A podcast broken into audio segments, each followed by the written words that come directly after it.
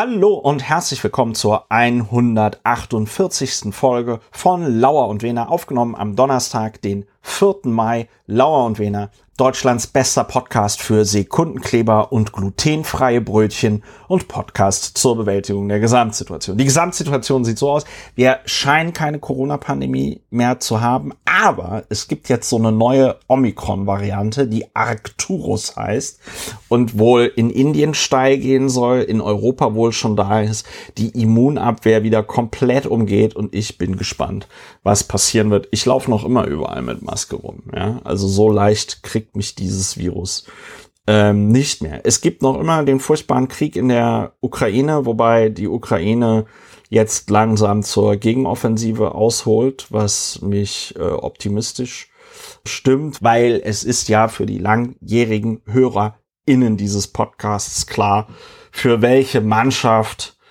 Dr. Ulrich Wehner, mein Podcastpartner, Strafverteidiger aus Berlin, und ich an dieser Stelle sind. Ansonsten El Nino kommt wieder. Wir haben noch immer furchtbare Dürre in äh, Südeuropa. Der Klimawandel wird weiterhin ordentlich ignoriert. Stattdessen regt man sich über Klimakleber auf. Das ist die Gesamtsituation. Und über die rede ich mit dem eben schon erwähnten Podcast-Partner. Wir sind über Mobiltelefone verbunden und es ist uns ein besonderes Anliegen zu erwähnen, dass diese Mobiltelefone die meiste Zeit über ein Kupferkabel miteinander verbunden sind, an zwei geheimen Orten in der schönen Hauptstadt Berlin. Wir können alles außer alles. Guten Abend, lieber Ulrich. Hallo. Wie geht's? Wie geht's? Wie Guten steht's? Abend, lieber Christopher. Wie geht's? Wie steht's? Ja, Woche eins mit neuem regierenden Bürgermeister äh, ist rum. Also jetzt nicht gerechnet von äh, nicht Kalenderwoche, sondern Wochenfrist. Äh, er hat uns alle überrascht mit seinem Charme. Nein, das ist natürlich nicht. Er äh, sprüht förmlich äh, weiterhin in kleinen Dosen den Charme eines Spandauer Versicherungsvertreters aus, aber ja, jeder bekommt das, was er verdient und das, äh, was er wählt in einer guten Demokratie. Und tja, so ist das.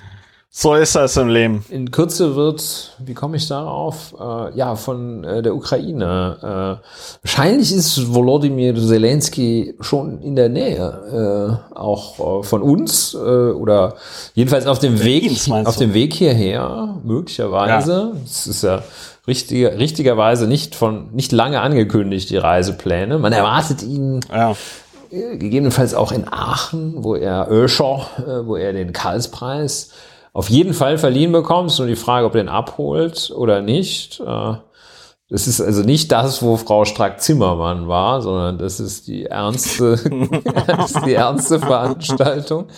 Ist gut, dass du es nochmal ja, gesagt hast. Äh, okay, äh, es obliegt mir die, das Vergnügen, ich habe das Vergnügen, jetzt dich vorzustellen, ähm, du ja. Historiker, ja. du Publizist, du. Berater auch, hm? Berater. Ja und ja. Mitglied des Berliner Abgeordnetenhauses AD und ins B. In drei Jahren sind wieder Wahlen. Äh, ja. In höchstens Hausmann. drei Jahren. Noch, höchstens drei Jahre. Ja, in höchstens Hausmann, ja. hast du gesagt? Hausmann, ja. ja. Nicht Leander, ähm. nicht, äh, wie hieß dieser FDP-Hausmann? Äh. Ja, Ulrich, bevor wir hier zu einem beliebigen Männer-Laber-Podcast äh, ja. reißen wir uns zusammen reißen wir uns zusammen und fragen nochmal ganz herzlich, was machen wir eigentlich bei Lauer und Wiener? Ja, wir sind der Podcast zur Bewältigung der Gesamtsituation gegen reines Männergelabere, äh, sondern äh, zum Zwecke der Emotionsregulierung durch faktenbasiertes Aufregen gibt es uns. Ja. Ja, Punkt. Das muss reichen jetzt. Und wenn man uns hört, geht es einem besser. Und manchmal kommentieren sich die Sachen von ja, selbst. Muss man gar nicht genau hin. Zum Beispiel heute wird sich ganz viel in der Kategorie, worüber wir nicht reden, von selbst kommentieren. Worum geht es da? Also es gibt verschiedene Dinge, haben wir jetzt mittlerweile über die Jahre festgestellt. Es gibt verschiedene Gründe, warum man über Dinge nicht redet. Einer ist, es ist unwichtig und wird halt trotzdem drüber geredet. Ein anderer Grund ist, es ist eine Nachricht, die dazu designt wurde, dass wir uns alle darüber aufregen, das sogenannte Rage Bait. Und es gibt Sachen, über die sollte man nicht reden, weil sie einfach sehr dumm sind. Ich sage nur ein Wort, Frostbitten Penis. Sind zwei Wörter, aber ich kleiner Schlinge bin ja so ein Rabauke, dass ich mich an keine wie auch immer gearteten Regeln halte. Wir reden am Anfang über einen Menschen, über den wir auch letzte Woche schon geredet haben, Marco Buschmann, Bundesjustizminister. Wir haben heute den 4. Mai, der ja in den USA als Star Wars Tag gefeiert wird, weil ich glaube, kein zivilisiertes Land der Welt hat dieses Datumsformat Monat, Tag, Jahr, außer die USA. Und in den USA ist heute halt May the 4th. Und May the 4th be with you ist, ist ein, ist ja ein beliebter Ausspruch bei Star Wars. Und so wie bei Fußball-WMs und anderen internationalen Anlässen ist es mittlerweile gang und gäbe. Es gehört zum guten Ton, dass Politiker dann auch irgendwas dazu sagen müssen. Und in diesem Fall ist es also der Star Wars Tag. Marco Buschmann will, um wahrscheinlich auch zu unter zu unterstreichen, was für ein crazy Nerd er ist. Inszeniert er sich da als Star Wars Fan und äh, er twitterte heute Happy Star Wars Day. Yoda und ich werfen heute einen Blick in weit entfernte Galaxien für Ideen, wie wir unseren Heimatplaneten moderner, besser und freier machen können. Denn viel zu lernen wir noch haben, möge die Macht mit euch sein. Und dazu hat er sich, ich meine, man muss, man muss, man muss man muss sich Folgendes vergegenwärtigen. Marco Buschmann ist der Justizminister einer G8-Nation und es gibt so einige Projekte, die die Bundesregierung noch umsetzen muss und es gibt einige Projekte, die der gute Marco noch äh, erledigen muss, auch als Bundesjustizminister. Und was macht er? Marco Buschmann steht da in seinem Büro im Bundesjustizministerium das ich übrigens kenne, weil ich mal bei Katharina Barley im Büro war, als sie noch Bundesjustizministerin. Ja, das waren noch schöne Zeiten für euch beide. Das waren noch schöne, und für die, schöne Zeiten und für, für die Rechtsunterworfenen. Und für die Demokratie. Jedenfalls, Marco Buschmann posiert dort mit einer Puppe und zwar von Grogu, auch bekannt als Baby Yoda. Also so ein kleiner grüner Mann, der in der Serie The Mandalorian vorkommt. Und auch kurz in das Buch von Boba Fett. Das sind jetzt natürlich alles Details, die dich wahnsinnig interessieren, lieber Ulrich. Das ist mir klar. Du, mu du musst ich, nicht, ich merke, wo die, ich weiß, nicht, wo die Reise hingeht. Du, du musst mir das jetzt nicht sagen, Ulrich. Ich weiß, dass dich das alles sehr interessiert. Ich spüre das. Er hält halt einfach den falschen Charakter in die in die Luft dort. Ja, nur weil die halt von derselben außerirdischen Rasse sind. Es ist so, als würde er zwei Schwarze miteinander verwechseln mit der Begründung, die sehen ja alle gleich aus. Er hält da das Baby Yoda 3.0 Plüsch Spielzeug für 30 Euro in die Luft. Ich habe das äh, vorher für ein anderes Baby Yoda Spielzeug gehalten. Ja, und also Marco Buschmann nimmt sich die Zeit und heuchelt da Kenntnis vor und dann kennt er sich halt doch nicht aus. Ja, weil er einfach, ist, äh, weil er einfach da mit dem er, er posiert da mit der falschen Person. Vielleicht wollte er auch nur Leuten seiner Generation, eine Generation, in der ich mich ganz gut auskenne, äh, ja, den Begriff Hören sagen. Ich, ich erzähle das für einen Freund äh, den Begriff Cringe mal äh, ja, ja. mit einem Beispiel unterlegen. Ja. Und ja, das ist natürlich äußerst peinlich. Das erschließt sich auch mir, der dessen Beziehung zu Star Wars äh, ausgesprochen inexistent ist. Äh, ich, ich, ja. ich weiß, ich habe das auch miterlebt, es halt, äh, wie das rings um mich herum die Leute da reihenweise drauf abgefahren sind. Und das hat also auch wahrscheinlich, es hat auch eine Dimension, die sich mir nicht erschließt, die unendlich toll ist. Ähm, aber auch ohne diese Spezialkenntnisse zeigt sich diese, diese anbiedernde Art, wenn man zum, zu, ja, wenn so äh, so, ja, weiß nicht, wenn im Tatort jemand so sagt, jo, Bro, was geht? Ne? Und ähm, ja, genau. So hey, es gibt dieses schöne Steve, Steve Buscemi-Meme mit dem, wo er mit so als Jugendlicher gekleidet mit so einem Skateboard auf der Schulter zu so einer Gruppe Jugendlicher kommt und dann so sagt, äh, äh, How do you do, young people? so.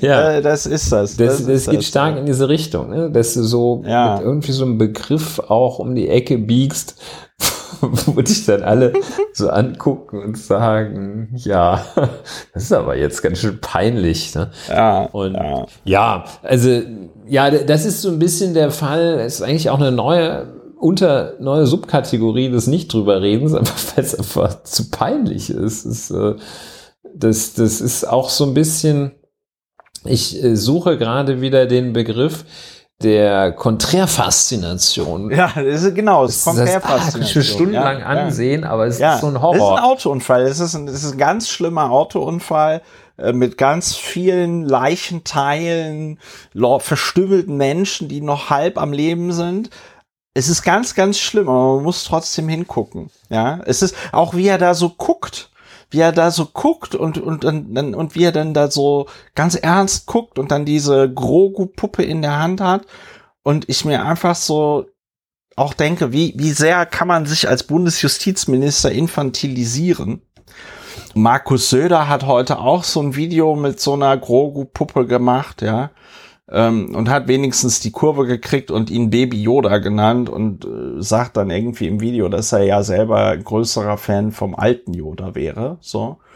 Den Vogel abgeschossen, den Vogel abgeschossen hat aber auch noch Thyssen, hat, hat Thyssen Krupp. Thyssen Krupp hat einen Tweet, da war ich also zufällig in dem Moment, wo die das getwittert haben, habe ich das gesehen, ja. Sieht man auf dem Screenshot, als der, weil auf dem Screenshot ist der Tweet acht Sekunden alt.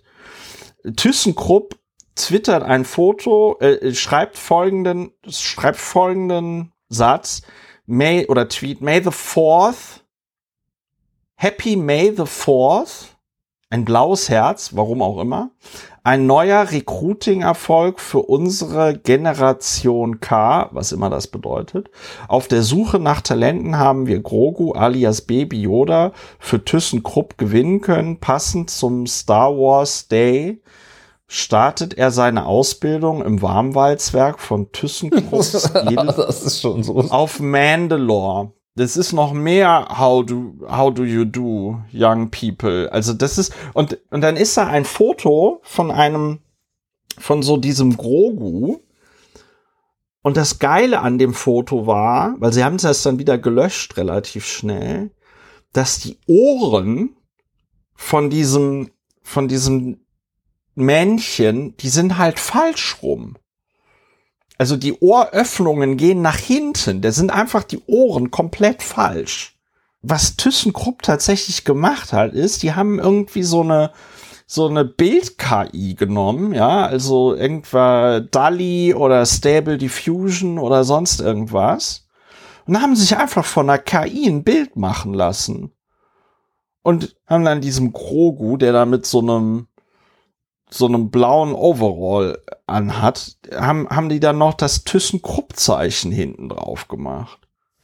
Ja, das ist wirklich unerhört. Nur finde ich es jetzt bei äh, ThyssenKrupp nicht so empörend, wie wenn das äh, ein, ja. ein Justizminister macht. Ähm, ja, aber ist auch schlimm. Also, ist auch schlimm. Empör, empör, also, äh, du, ich gebe dir natürlich recht, Thyssen, bei ThyssenKrupp ist es einfach nur peinlich. Nur ist da der Cringe ist halt einfach noch größer als bei Buschmann. Aber ja, bei Buschmann ist es einfach, wir, wir, wir reden da einfach nicht ja, mehr drüber. Aber lass einfach nicht drüber reden. Du kannst, du kannst solche, also ich meine, Marco Buschmann, wenn der Star Wars Day zum Unwort des Jahres gewählt wird, fragt sich Marco Buschmann wieder, woran es liegt, ne? So.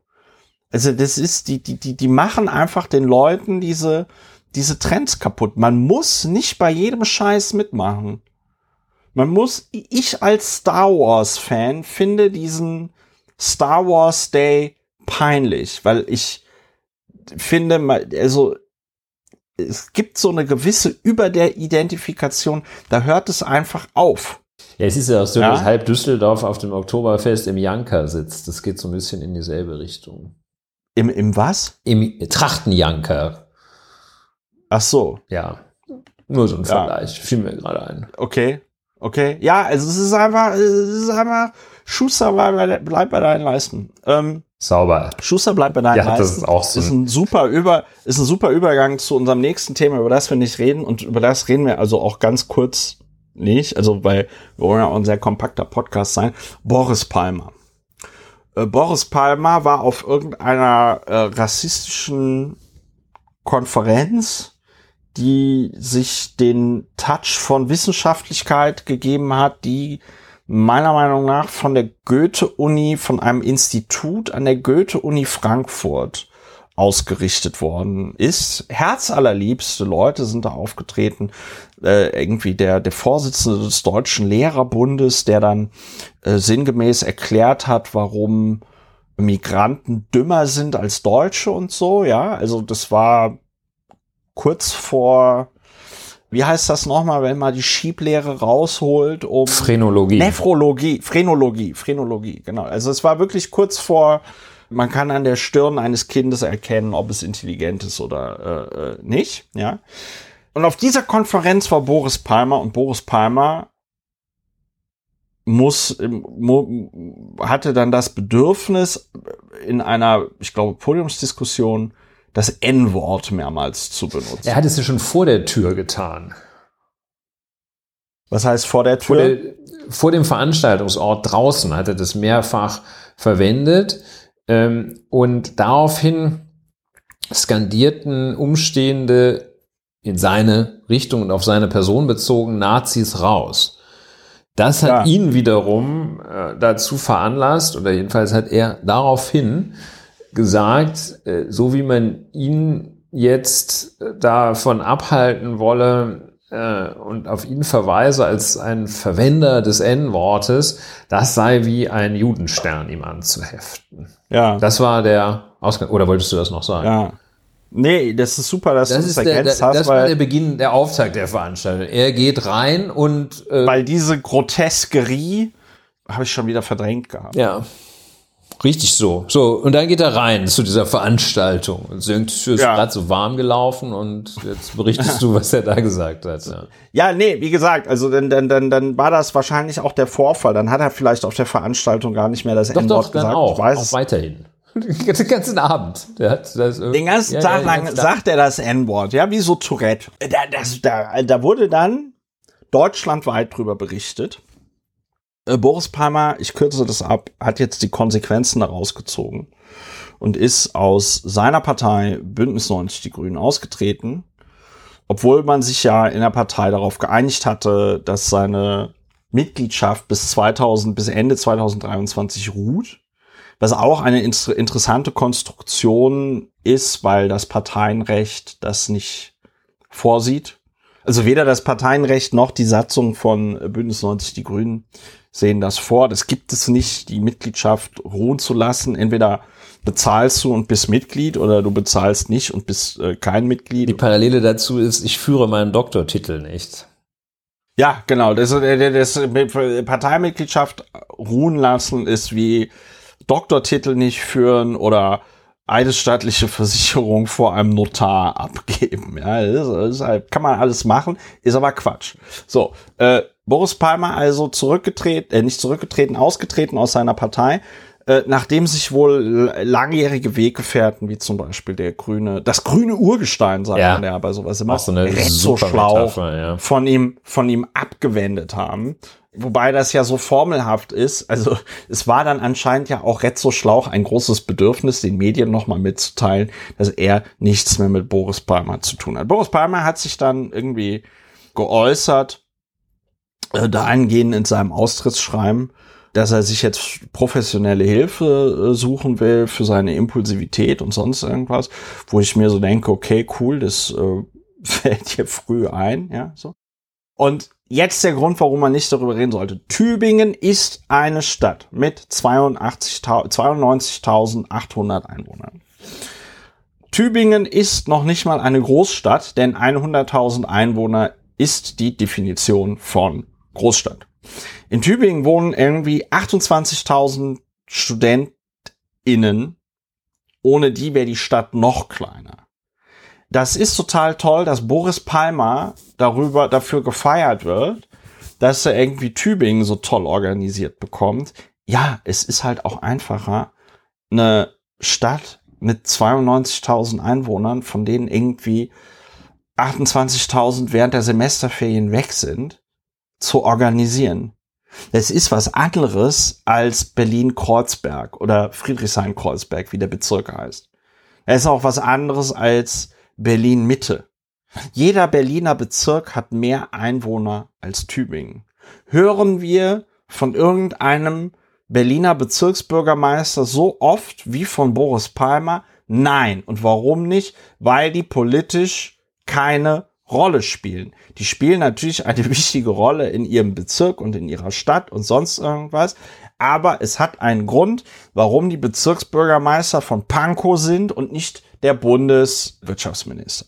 Dieser Fetisch der Medien, Boris Palmer immer zu erwähnen, hängt, glaube ich, einzig und alleine damit zusammen, dass wenn man irgendwas hören wollte, was man klassischerweise nicht von einem Grün gehört hat, und jemanden sprechen hören wollte, der sich auch in dieser Rolle des Enfant terrible gefallen hat, mhm. dann ist man zu Boris Palmer gegangen.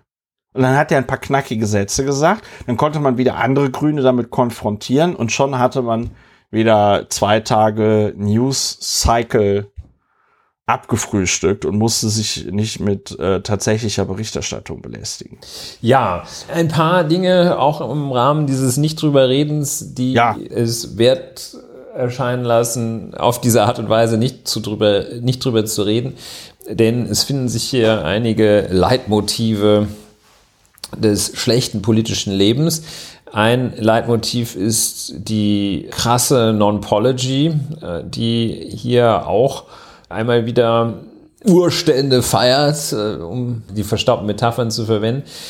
Vielleicht kurz vorweg, also zur eigentlichen Person, zum Menschen Boris Palmer können, kann und möchte ich nichts sagen. Ja, ich auch und nicht. du sicherlich auch nicht. Das Problem liegt eben in der Rezeption von Boris Palmer durch die Öffentlichkeit. Das hast du ja auch schon zum Ausdruck gebracht. Also äh, Thema Non-Pology, das darf man eigentlich gar nicht abdrucken. Er hat also da in dieser persönlichen Erklärung, hat er dann gesagt, er könne seiner Familie, seinen Freunden und Unterstützern, Unterstützern der Tübinger Stadtverwaltung, dem Gemeinderat und der Stadtgesellschaft die wiederkehrenden Stürme der Empörung nicht mehr zumuten. Also, ja, das ist wie, das ist wie Rainer Maria, absolut. das hat er bei Rainer Maria Wölken genau. abgeschrieben, ne? So. So, das ist dieses, es tut mir leid, es, es tut mir leid, dass die anderen so böse zu euch sind. Ähm, ja. Das ist also Thema Non-Pology, muss man hier mal konstatieren. Dieses, ich benehme mich, also er benimmt sich komplett daneben, entgleist. Auf übelste Art und Weise. Ein, ein Judenstern-Vergleich. Und ja. was zieht er für eine Konsequenz? Er tritt aus einer linken progressiven Partei aus. Hm, ja, also es ist auch so ein bisschen so, äh, ich habe mich so daneben benommen im Rahmen äh, unserer fünfjährigen Beziehung und jetzt habe ich noch einen draufgesetzt und jetzt mache ich Schluss. Und jetzt mache ich Schluss. Schluss. Also das ist ausgesprochen grotesk. Ja. Dieses Anspringen auf Boris Palmer der Medien findet seine jüngste Absurdität, sein Absurditätshöhepunkt ja auch darin, dass der äh, durchweg als dieses große politische Talent bezeichnet ja. wird. Und ja. da muss ich tatsächlich sagen, bei einem, ich glaube, 51-jährigen Berufspolitiker, ja. ja. der seit zehn Jahren äh, durch Provokationen auffällt, ja und angeblich ist in genialer Weise geschaffen, keine Ahnung, weißt du, da die Mülltrennung zu reformieren in seiner ja. 90.000 Einwohnerstadt. Aber ja. also politisches Talent, das, dieser Begriff ist äh, völlig fehl am Platz hier. Also schon, also allein unter diese etwas sophistischen Betrachtung des Talents, ne? also irgendwann bist du auch kein Talent mehr. Ne? Boris Becker ist jetzt auch kein Tennistalent mehr. Unternehmerisches Talent hat er vielleicht. Aber gut, ja, das ist einfach ein, eine total totale Fehlbesetzung, äh, der Begriff. Ja. ja. das sind so die Sachen, die mir da auf Anhieb zu einfallen. Alles sehr, sehr gute, sehr valide Punkte, auf die ich nicht gekommen wäre und deswegen bin ich dir umso dankbarer, dass du sie erwähnt hast. Was man zu Palmer sagen muss, er ist ja jetzt seit 2007 Oberbürgermeister in Tübingen, weil, weil er es in Stuttgart nicht geschafft hat. Ja, er war 2004 Oberbürgermeisterkandidat in Stuttgart, hat er nicht geschafft. So, so. Dann also seit 2007 dort in, in Dings und auch die, auch die Tagesschau schrieb jetzt, hat mich auch total irritiert. Absturz eines Hoffnungsträgers, meinst du? Ja, ja, mhm. ja, ja, genau. Absturz eines, Absturz eines Hoffnungsträgers. Du sagst es vollkommen richtig. 51, mit 51. Der von mir nicht besonders verehrte Kevin Kühnert. Da gehe ich noch vollkommen d'accord, wenn man den Hoffnungsträger nennt, weil der noch ein halbwegs für Politikerverhältnisse halbwegs jung ist. Aber wenn du es mit 50 nicht geschafft hast, irgendwie Minister zu werden, dann äh, passiert es mit 60 meistens auch nicht mehr. Ich will es aber nicht ausschließen. So, wer zum Beispiel ein politisches Talent ist bei den Grünen in Baden-Württemberg, ist der äh, Dr. Daniel Bayers der ein Jahr jünger ist als, äh, ein Jahr älter ist als ich, ja. Daniel Bayers wurde 1983 in Heidelberg geboren und der jetzt Finanzminister ist seit 2021 in Baden-Württemberg. Und der gute Mann ist erst 2005 den Grünen beigetreten. Und das ist eine steile Karriere innerhalb von 16 Jahren vom einfachen Mitglied bis zum Finanzminister Baden-Württembergs. Das ist ein politisches Talent. Da käme aber nie jemand darauf zu sagen, dass Daniel Bayers ein Hoffnungsträger von Bündnis 90 Die Grünen ist. Wahrscheinlich auch, weil er so einen schwer auszusprechenden Namen hat. Das kriegen die Leute von der Tagesschau dann nicht hin. Ja, so. also äh, es ist also alles, es ist also alles sehr. Wie gesagt, grotesk. also äh, das richtet sich nicht gegen nicht wirklich gegen Boris Palmer, äh, was ihm auch inzwischen egal sein könnte, ob er auch uns zu Gegnern, persönlichen Gegnern hat oder nicht. Aber dieser Drang, dieser Trieb förmlich der Medienöffentlichkeit, sich instrumentalisieren zu lassen. Also klassische Konditionierung, wo einer also mit dem Glöckchen böser Worte oder ausländerfeindlicher, ausländerfeindlicher Thesen einfach läutet und der Speichel läuft der Journaille im Munde zusammen. Das ist ganz, ganz schlecht.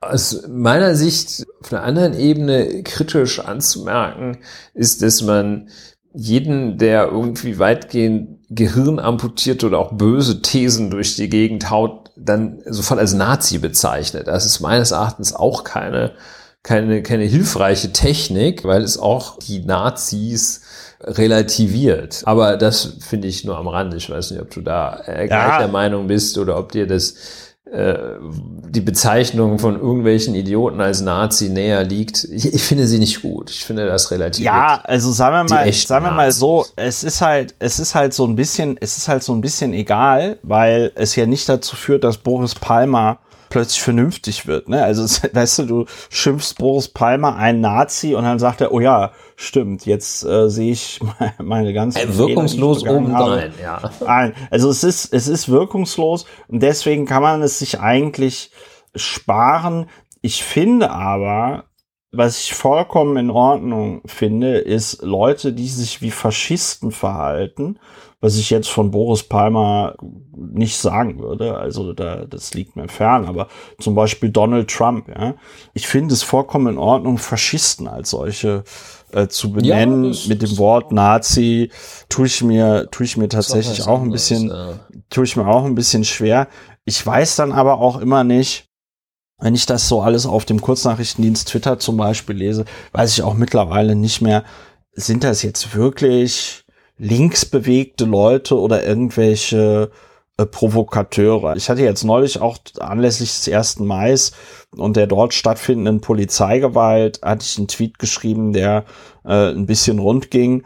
Und da waren einige Aussagen in Bezug auf die Polizei, also so drüber, dass selbst ich dann das Bedürfnis hatte, die Polizei in den Schutz zu nehmen oder die Leute einfach direkt zu blocken, weil es halt einfach Hanebüchen war. Ja, wenn dann irgendwie Leute da die Polizei aufs Übelste beschimpfen und so. Und ich habe da echt manchmal so das Gefühl, das sind so, das sind dann so Fake-Accounts, die nochmal den Rechten dann quasi noch mehr Anlässe liefern sollen, sich über irgendwas aufregen. Gut möglich. Lass uns weitere Themen zum Nicht drüber reden finden. Ja, Vetternwirtschaft bei den Grünen. Ja. Da reden wir ja ganz kurz nicht drüber. Also Robert Habeck hatte damit schon mal gar nichts zu tun, weil er mit den ganzen Leuten, die da bezichtigt werden, irgendwelche Vetternwirtschaft zu veranstalten, nichts zu tun hat. Außer, dass es jetzt ein Staatssekretär ist, so, ja, aber er ist jetzt nicht mit ihm verwandt oder verschwägert oder sonst irgendwas. Es geht also um diese Geschichte da im Wirtschaftsministerium, der Staatssekretär Greichen, der eine also sehr wesentliche Rolle einnimmt, weil er für die Energiewende verantwortlich ist. Der ist gerade massiv unter Beschuss, weil er, weil ihm unterstellt wird, dass er irgendeinem Verein, in dem, glaube ich, sein Schwager arbeitet oder so, dass er dem Aufträge erteilt hat. Das Handelsblatt hatte das recherchiert. Die haben unter dem jetzigen Wirtschaftsminister Habeck haben die weniger Aufträge bekommen äh, und bekommen die weniger Aufträge, als sie vorher bekommen haben. Ich glaube, da geht es irgendwie. Ich glaube, die Süddeutsche war es, die das. Äh, Agora ja. Energiewende oder Agora Verkehrswende, ja, die Süddeutsche. So, das heißt, es ist natürlich immer irgendwie ein bisschen blöd, wenn du als Politiker mit Institutionen dann zu tun hast, in denen Leute arbeiten, mit denen du auch privat irgendwie zu tun hast, ja, das ist äh, immer dumm, weil dann entsteht automatisch der Eindruck, da könnte irgendwas nicht stimmen. Gleichzeitig wird hier etwas vollkommen aufgeblasen. Und dann, und das ist, entbehrt nicht einer gewissen Ironie von der CDU, CSU, die ja erst in der letzten Legislaturperiode unter Beweis gestellt hat,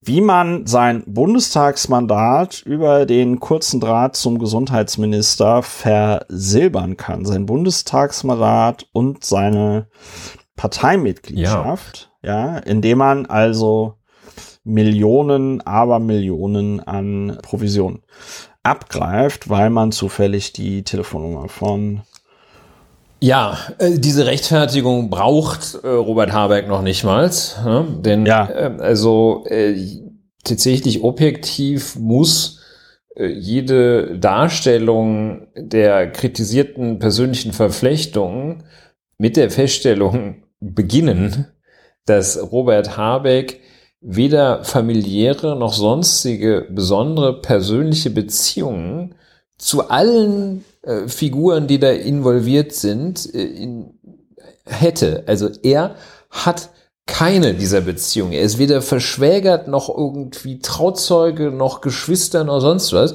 von irgendeinem. Er hat auch keinen, außer eben Herrn Greichen, seinen Staatssekretär. Das kann man ihm aber auch nicht verwehren, dass er äh, seinen Staatssekretär selber aussucht und dass er da jemanden nimmt, den er kennt. Ne?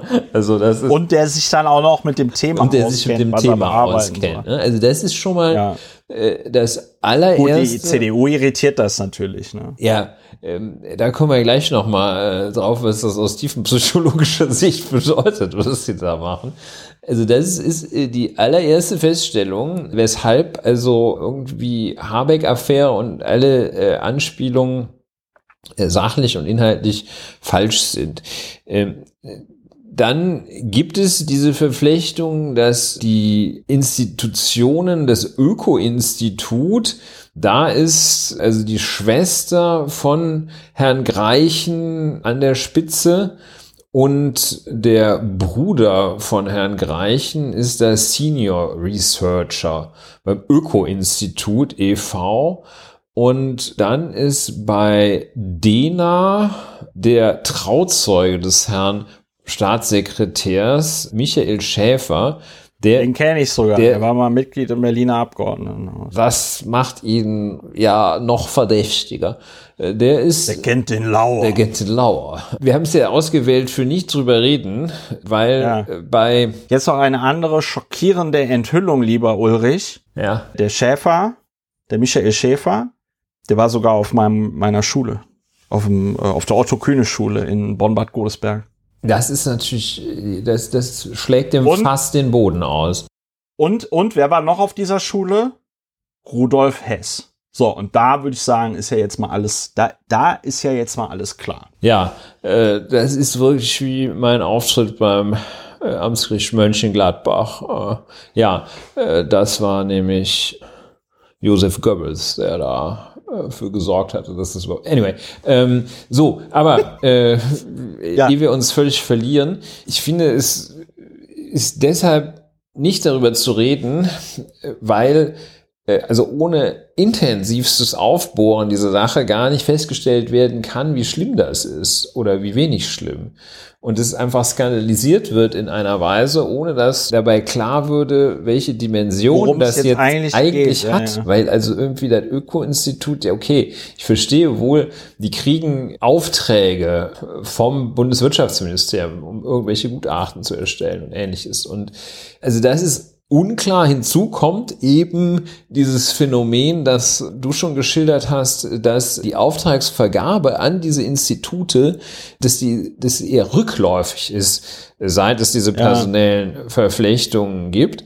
Und deshalb eignet es sich dafür nicht drüber zu reden. Wiederum muss man darüber, also sozusagen laut nicht drüber reden, weil, ich glaube, du hast es auch schon angedeutet, jedenfalls sind wir uns da einig, ist auch ein bisschen die mangelnde Wettkampfhärte zeigt, nämlich hier den Ball einfach mal richtig schön mit einem Ja, satten Knaller unters Stadiondach aus dem Strafraum rauszuballern. Ja? Und ja, ähm, ja. ja, muss, vielleicht muss dann da auch mal irgendwie einer, einer zurücktreten, vielleicht nicht Herr Greichen, weil der wohl wirklich wichtig ist und da ziemlich Checke hat.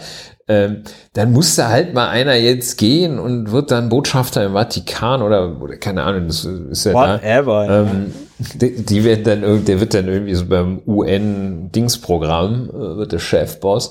Das ist äh, ausgesprochen unerfreulich. Ich gebe zu, Ja, dass es mich natürlich besonders ärgert, dass da jetzt eine, eine Gestalt, die ich auch für sehr wichtig halte, die ich auch ganz überzeugend finde, nämlich Wirtschaftsminister Robert Habeck, da so ein so ein Problem am Hacken. Das ärgert mich natürlich. Dem, ich bin dem auch zugegebenermaßen wesentlich wohler gesonnen als manch anderer Gurke da, äh, vor allem aus dem anderen politischen Spektrum. Aber dennoch, ich kann objektiv sagen, also muss erst mal einer, einer erklären, was da jetzt wirklich dran ist mit diesen. Ja, weißt du, woran mich, weißt du, woran mich diese ganze Geschichte erinnert?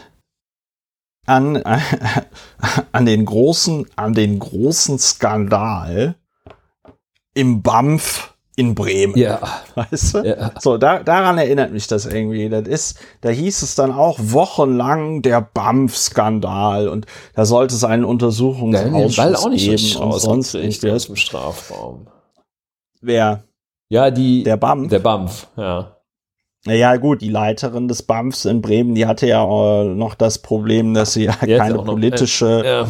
die, die war ja keine politische, Naja, gut, äh, vielleicht lassen wir es wirklich dabei, dass es dich dran erinnert. Ja, ja. Äh, Das ist ja schon eine schöne, schöne das Parallele. ist ja auch eine schöne Erinnerung, ne? Nein, aber äh, ich sag mal so vom, vom, vom Ablauf her und so scheint mir das doch alles sehr artverwandt zu sein. Am Ende des Tages bleibt da ja nichts von übrig. Ja, und ich möchte also auch tatsächlich nicht wissen, äh, welche, welche Staatssekretäre in vorangegangenen Regierungen, in irgendwelchen Wirtschaftsministerien, Finanzministerien und sonst was mit irgendwelchen zum Beispiel Rechtsanwälten, da braucht man, Ja. kann man generisches Maskulinum geht da noch, Ja. mit irgendwelchen Rechtsanwälten, die da aber ein bisschen mehr als irgendein Ökogutachten geschrieben haben, wie verbandelt gewesen ist. Also es ist schon, Ja. ja, da muss man sich mal wirklich fragen. Und äh, ja, wenn Herr Habeck uns fragen würde, dann müsste man da mal Müsste man Ja, mal da seinen Freund Michael Schäfer, vielleicht- Michi Schäfer vielleicht mal rauswerfen oder sowas. Der, der wir- wirft den Michi raus. So, der wirft den Michi muss raus. Jetzt, der Michi muss jetzt für uns alle die Kugel nehmen. Und wieder, und das ist ein Thema, da reden wir mittlerweile jede Woche drüber. Und wieder ist es die Wettkampfhärte, wie du das sehr schön gesagt hast. Die Grünen sind da einfach nicht in der Lage, einen Befreiungsschlag zu machen.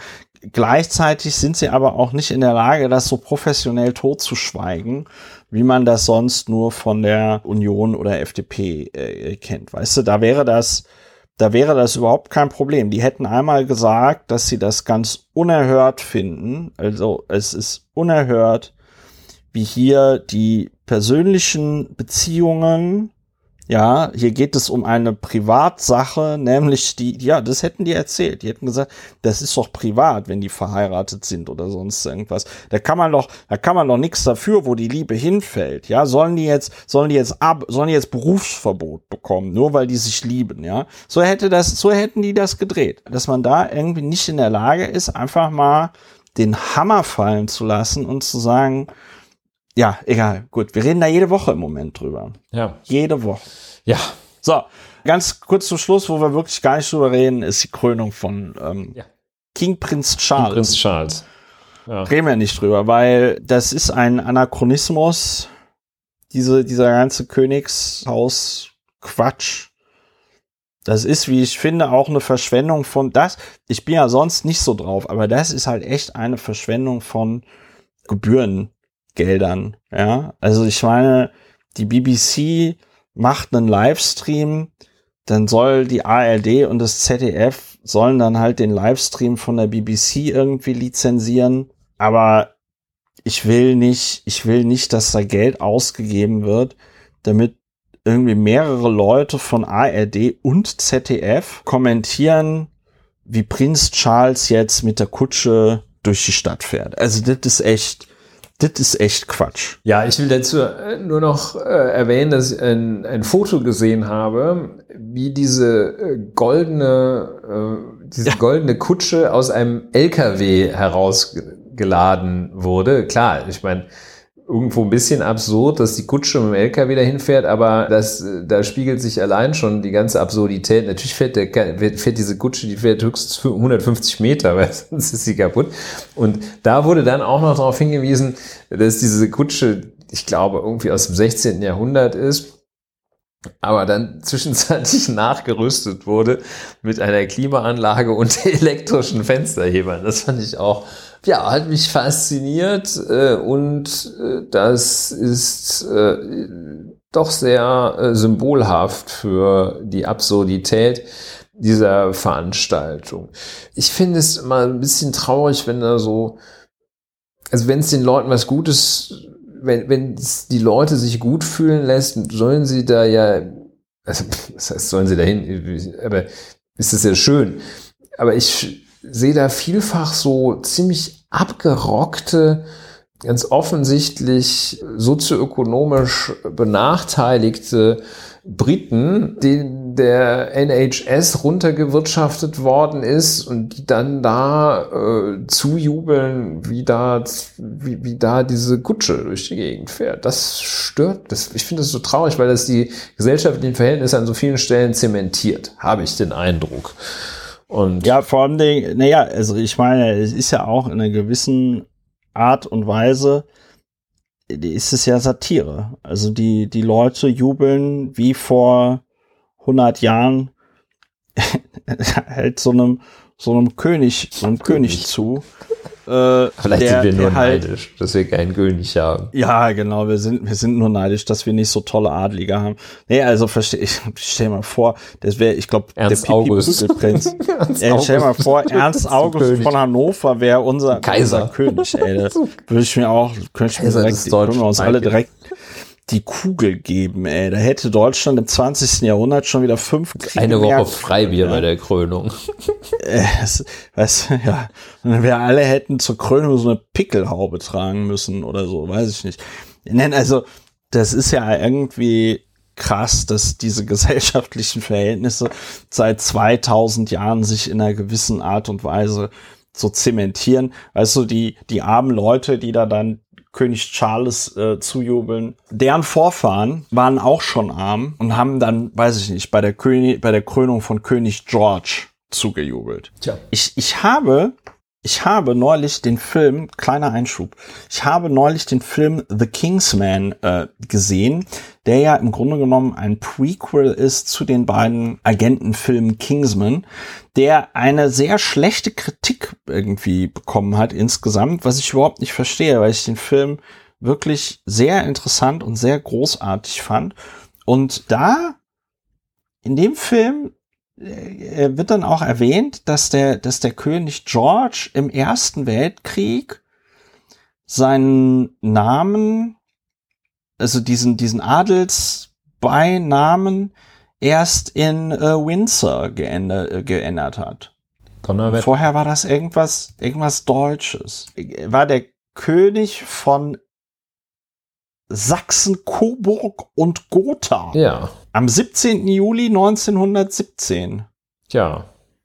Stell dir mal vor, stell dir mal vor, Prin König Charles von Sachsen, Coburg und Gotha. Ja, so der ist ja der Scheiß. Äh, Prinz Charles, wie wir wissen, ist der Sohn des ja, des Menschen mit dem guten deutschen deutschen Namen Battenberg. Ja. Es ist alles ganz ja. furchtbar. So, du wolltest zu einer anderen ja, ich will Persönlichkeit jetzt, äh, Wir verlassen das Thema nicht drüber reden äh, und ja. äh, treten ein in das Thema ja, Ergänzungen, äh, Nachträge. Ach so, Ergänzung, ja. Äh, genau, aber bevor wir zur Ergänzung kommen, hier noch der kleine Hinweis. Man kann diesen Podcast unterstützen. Alle Infos dazu findet ihr auf plus.lauerundwener.de. Wenn ihr diesen Podcast bereits unterstützt, vielen lieben Dank dafür. Ihr seid Spitze. Wir kommen zu Justice Clarence Thomas. Wir haben vor ein paar Folgen schon mal kurz über ihn geredet. Justice Clarence Thomas hat einen Freund und dieser Freund, den hat er komischerweise erst seit er äh, Supreme Court Judge ist. Oh, und dieser Freund zeichnet sich dadurch aus, dass er Billionär ist. Also das englische Billionär, er ist also ist noch reicher als Herr Döpfner. Harlan Crow, witzigerweise nicht in der Liste, in der Milliardärsliste von Forbes drin. Also interessant, warum er dann immer Texas Billionär genannt wird. Vielleicht weiß Forbes auch einfach nicht, wie reich Harlan Crow ist. Und dann kam halt raus, dass er dem Justice Clarence Thomas hat er Reisen bezahlt, Flüge mit dem Privatjet und so. Er hat das Haus der Mutter gekauft und Grundstücke um das Haus der Mutter herum, damit das Haus noch mehr wert wird. Man weiß nicht, zu welchen Bedingungen die Mutter dort in dem Haus lebt und so. Und jetzt gibt es eine neue Enthüllung. Ich glaube, durch äh, Pro das Wall Street Journal hat darüber berichtet, aber auch äh, der Guardian. Und zwar äh, GOP Donor, also GOP Grand Old Party Republikaner, GOP Donor paid private school tuition for Justice Thomas grandnephew, report says. Ja, also Harlan Crow hat halt sich nicht nur um die Mutter von Justice Clarence Thomas gekümmert, sondern auch um seinen Großneffen. Ja. Das ist ja schon, das ist schon geil, wenn du äh, so als entfernten Verwandten hast du einen Supreme Court Judge und plötzlich schenken dir Milliardäre das, das Geld für die Boarding School. Ja, but if he paid for all four years at the two schools, the cost could have exceeded $150,000 based on public records of tuition rates at the schools, the publication reported. Ja, not bad, ne? Ja, not bad, wie man in den Vereinigten Staaten von Amerika sagt. Und es gibt im Guardian äh, noch einige kleine Details, die wir den HörerInnen nicht vorenthalten sollten. Der Guardian zitiert aus dem Leben von Clarence Thomas, dass er Conservative Supreme Court Justice raised as a son. Das ist das Zitat. Also, äh, ja, wie einen Sohn hatte den, sich um dessen Erziehung gekümmert, das kann man wohl sagen, ja, ganz offensichtlich. Und dann äh, hat der Guardian äh, ein, äh, ein Zitat aus der Schulverwaltung dieser Boarding School, die angeblich 6000 Euro im Dollar im Monat kostet. Und dieser, äh, dieses Mitglied der Schulverwaltung hat gesagt, Harlan picked up the tab. Und das ist die alte, äh, alte, dem Guardian sehr wohl bekannte Pub-Terminologie. Der Harlan hat halt den Deckel übernommen und gesagt, Der ich Deckel, zahle das ne? mal. Wie man das Ja. in jeder guten Kirschkneipe immer, hast den Deckel rund gemacht, ich zahle das. Ich, ich zahle das. Mach den Deckel rund, ich zahle das.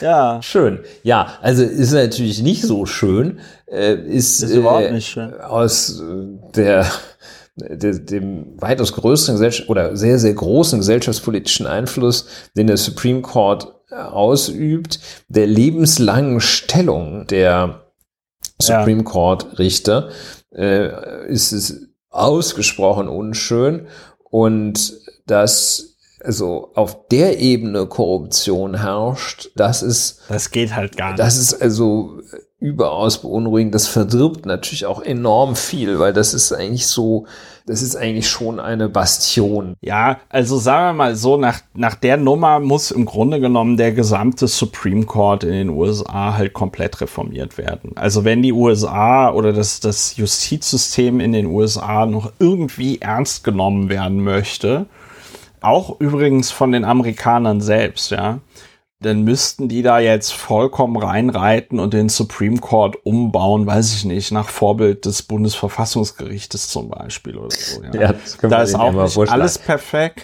Da ist auch nicht alles perfekt, aber eines muss man sagen, durch natürlich auch die Erfahrung des Nationalsozialismus ist das mit diesen Richterwahlausschüssen und so und dann nochmal die Wahl durch das Parlament, ist es halt so dermaßen ausgeschlossen, dass das passiert, was da jetzt gerade in den USA passiert ist, dass ein Präsident, ein republikanischer Präsident einfach mal drei Supreme Court Justices besetzt und dass sie dann in auch eklatanter Missachtung der rechtlichen Tradition in den USA auf einmal Roe versus Wade, was irgendwie verhandelt war, seit Jahrzehnten aufheben und sagen, nö, also Schwangerschaftsabbruch ist dann doch nicht mit der Constitution. Ja, und das Vereinbar. setzt äh, dem Ganzen dann natürlich die ganz üble Krone auf, Ja. äh, dass das, man das dann obendrein noch kaufen kann, noch Ja. zusätzlich durch Geld beeinflussen kann. Und da muss Ja. man sagen, das ist lupenreine Korruption. Das, Ja. das ist, also aus dieser Ferne betrachtet, spricht wirklich alles dafür, dass es genau das ist, nichts anderes, nämlich Knete für die Dienstausübung. Und Ja. dazu immer wieder festzustellen, dass man sich bloß löst von diesem Verständnis, Korruption ist nur, wenn man sich im Hinterzimmer trifft und dann Umschlag Ja, über genau. den, Das hatten wir ja Tisch auch schon mal hier. geschoben bekommen. Das hat man, das muss man immer wieder betonen. Natürlich sind die Formen ein wenig subtiler, wobei das hier auch noch sehr, das ist auch noch eine sehr, sehr grobschlächtige Form. Das ist, das ist nämlich völlig eindeutig. Das, das ist dann, Ja. das Ja. ist dann, also was die dann, ja, das, das geht einfach, das ist für die Dienstausübung. Das hat ja nicht dem Großneffen von Clarence Thomas, wenn man sich einfach die Stellung von Clarence Thomas wegdenkt als äh, Supreme Court Justice, hätte der keinen Ja. Cent bekommen, der Großneffe. Ja. Also das ist erschreckend. Ich muss sagen, also abgesehen von den Mechanismen der Richterwahl beim, beim zum Bundesverfassungsgericht, die in der Tat ausgesprochen gut sind, obendrein noch flankiert werden von dem nicht gesetzlich oder untergesetzlich geregelten Anstand, der dabei immer noch herrscht. Äh, Das war ja auch Ja. das, äh, was Donald Trump, Donald Trump, da muss man erstmal eine Stunde Pause machen, bevor man das Wort Anstand wieder in den Mund nimmt, äh, was dem ja also komplett abging. Abgesehen davon ist, glaube ich, auch, also nach allem, was, was mir bekannt ist, aus eigener Erfahrung, aber auch aus Berichten, hast du mit Korruptionsversuchen in der deutschen Justiz und bei der deutschen Richterschaft kaum eine Chance. Also sicher gibt es da irgendwo den einen oder anderen, äh, der für die Mitgliedschaft im Tennisclub auch mal das Verfahren um die Baugenehmigung und so weiter und so fort. Aber ja. ansonsten, ja. ich werde öfter mal angesprochen von Leuten aus anderen Kulturkreisen, die sagen, können wir es nicht mit Geld regeln? Und da muss ich sagen, nee, das können wir wirklich nicht. Ne? Das, das, geht, das geht nicht. Das geht Komm, leider. Wir kaufen im Richter einfach ein schönes Haus. Ja, ne? bauen den Brunnen vor sein. Die, die, Brunnen, eine Zisterne. Du hast das wirklich nochmal dickes Lob. Du hast ja, wirklich nochmal schön, schön auf den Punkt gebracht. Wir müssen vielleicht disclaimern, dass wir uns persönlich nahestehen.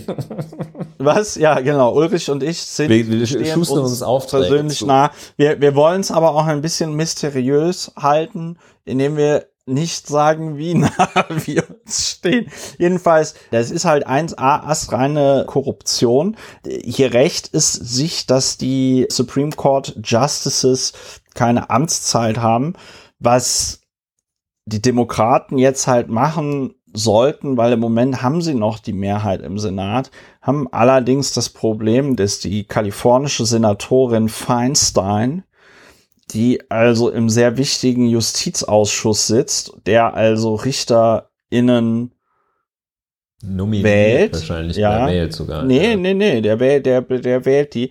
die. Die Frau Feinstein, die ist halt einfach, die fehlt schon seit längerem unentschuldigt, was wohl daran liegen könnte, dass sie unter Demenz leidet. Und der, irgendeiner von den Republikanern stellt sich aber gerade quer, das natürlich, dass dieser Ausschuss quasi neu besetzt wird. Vollkommen, also auch ein vollkommen unerhörter Vorgang. Ja, aber eigentlich müssten, weil die Zahl der Supreme Court Justices ist nirgendwo festgelegt. Und Joe Biden täte gut daran, jetzt einfach den Supreme Court aufzufüllen mit vernünftigen Leuten. Also die müssen ja nicht alle linksliberal sein. Ich glaube, ein paar forschen, linksliberalen Intellektuellen. ja. Weißt du, so mit, Berkeley-Absolventen auch. Mit, mit, ja, mit, ja. Iro, mit Irokesen und runden Haaren. Nein, aber ich glaube, dass vieles von dem, wie Joe Biden politisch drauf ist, in Deutschland unter konservativ laufen würde.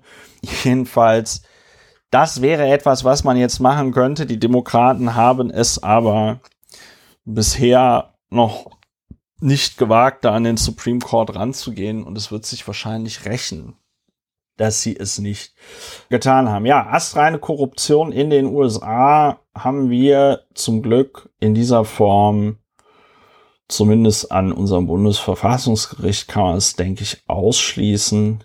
Das ist halt das Schöne, wenn die halt nur auf fünf Jahre gewählt sind. Ne? Dann wollen die sich halt ordentlich benehmen, damit sie nochmal auf fünf Jahre gewählt sind. Ja gut, die Bundesverfassungsrichter sind ja nicht fünf Jahre, sondern die sind ja gleich für zweimal sechs Jahre gewählt, wenn ich das richtig sehe.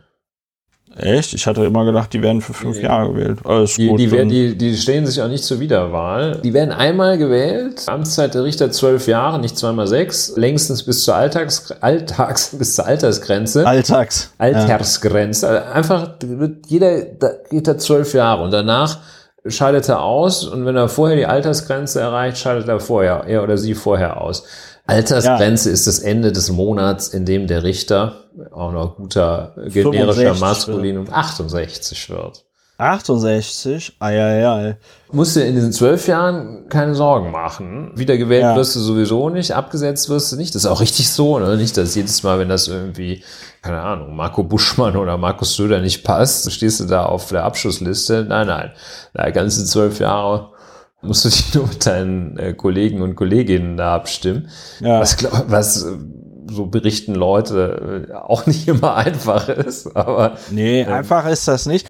Ja, aber zwölf Jahre Amtszeit und ist Schluss. Die sind ja auch nicht, ich sag mal, wenn du am Bundesverfassungsgericht bist, die sind ja auch nicht frei von Eitelkeit, diese Menschen. Und ich glaube, denen geht's halt einfach darum, ordentlich zu performen, um dann da ihr Vermächtnis, ja, ihre Legacy dass man sich da noch einen Namen macht für seine Arbeit am Bundesverfassungsgericht. Ja, es sind sicher unterschiedliche Persönlichkeiten, ne? aber. Ja, ich idealisiere das jetzt natürlich alles. Ja, äh, astreine Korruption in den USA, Clarence Thomas. Das wird auch, glaube ich, über die nächsten Wochen noch sehr lustig. Da werden wir noch ganz andere Dinge erfahren, die der Clarence Thomas sich hat von Harlan Crow bezahlen lassen. Also das wird, glaube ich, auch noch sehr peinlich für ihn. Ich verstehe auch nicht, warum er nicht jetzt äh, auch in so einer Art Befreiungsschlag versucht, reinen Tisch zu machen und alles auf den Tisch legt. Wahrscheinlich, weil er weiß, dass Wäre er wahrscheinlich zu viel für den dass, Tisch. dass es so viel ist, dass er dann erst recht nicht mehr haltbar ist. Jedenfalls das Gericht massiv beschädigt, seine Glaubwürdigkeit massiv beschädigt, das Ansehen der Justiz in den USA über die Grenzen der USA massiv beschädigt.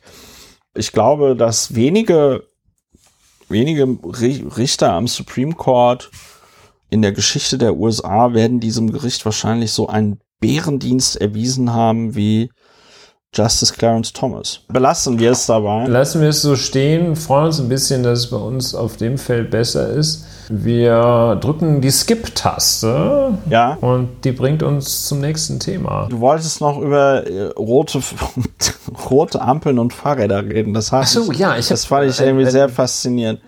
Genau, der Ehrliche ist der Dumme. Der Ehrliche ist der Ehrliche Dumme, ist der ja. Dumme. Gab es ein Ereignis, das konnte ich live sehen. Das hat dich sehr bewegt. live erleben. Es hat mich sehr bewegt. Die Frage, was macht das mit Was dir, macht kann das ich mit dir? beantworten. Es erschütterte mich. Situation wie folgt. Zwei Fahrradfahrer in einer Verkehrssituation. Eine Ampel, eine Lichtzeichenanlage wechselt auf Rot an einer Stelle, an der jetzt nicht gerade eine vielbefahrene Kreuzung ist, sondern da kommt so eine Straße von rechts, scheint gefahrlos möglich zu sein, abgesehen vom Rechtsverstoß einfach weiterzufahren. Einer der beiden Fahrradfahrer fährt auch einfach weiter, der andere bleibt stehen, der andere ruft hinterher, rote Ampel gilt für alle Fahrradfahrer. So, der ehrlich ist der Dumme, das sagt sich der stehengebliebene Fahrradfahrer, der sagt, ich stehe hier und diese andere Person fährt einfach weiter, mache ich meinem Ärger mal Luft und sage, ey, das gilt auch für dich. Ja, Und ja, ist jetzt gar nicht so ein, so ist jetzt nicht, wahnsinnig, ist jetzt nicht so dramatisch, ne? Also, es ist überhaupt nicht dramatisch. aber deswegen interessiert mich umso mehr, warum bewegt dich das so? Ich verstehe es auch noch nicht so ganz, weil ich es nicht so richtig verstehe, weil ich das Psychogramm Wegen der Konträrfaszination. Ja, wegen der Konträrfaszination zum einen, aber eben auch, weil ich wissen möchte, was die Motive sind und die Emotionen, die einen Menschen dann einen anderen maßregeln lassen. Ja, Diese Frustration, diese äh, gewisse Demütigung, die daraus entsteht, sich an eine Regel zu halten, der andere hält es nicht und dem geht's noch besser dabei. Oder schlechter, oder weiß ich nicht. ja, also, also, diese, diese Kränkung des Zurückgebliebenen. Ich Ja. mein, und was mich daran eigentlich stört, dass offenbar die Normtreue damit begründet wird, dass es alle machen müssen und nicht, nicht, dass man es selber überzeugend findet. Man könnte ja auch die Haltung einnehmen, zu sagen, ich mache das gerne. Ich bringe dieses Opfer, das ich hier bei, an der roten Ampel also die Leute werden sich fragen, wer in diesem Gleichnis, in diesem modernen Gleichnis, wer denn wer war, welcher, ob ich vielleicht eine der beteiligten Personen war.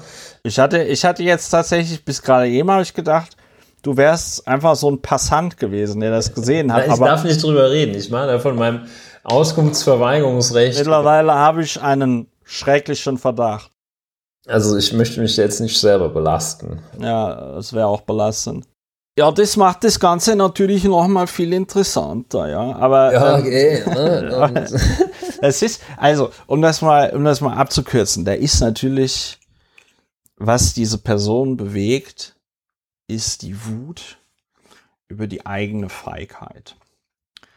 Also, die sieht da einen Fahrradfahrer, wir wissen nicht wer, aber ein Fahrradfahrer fährt bei Rot über die Ampel.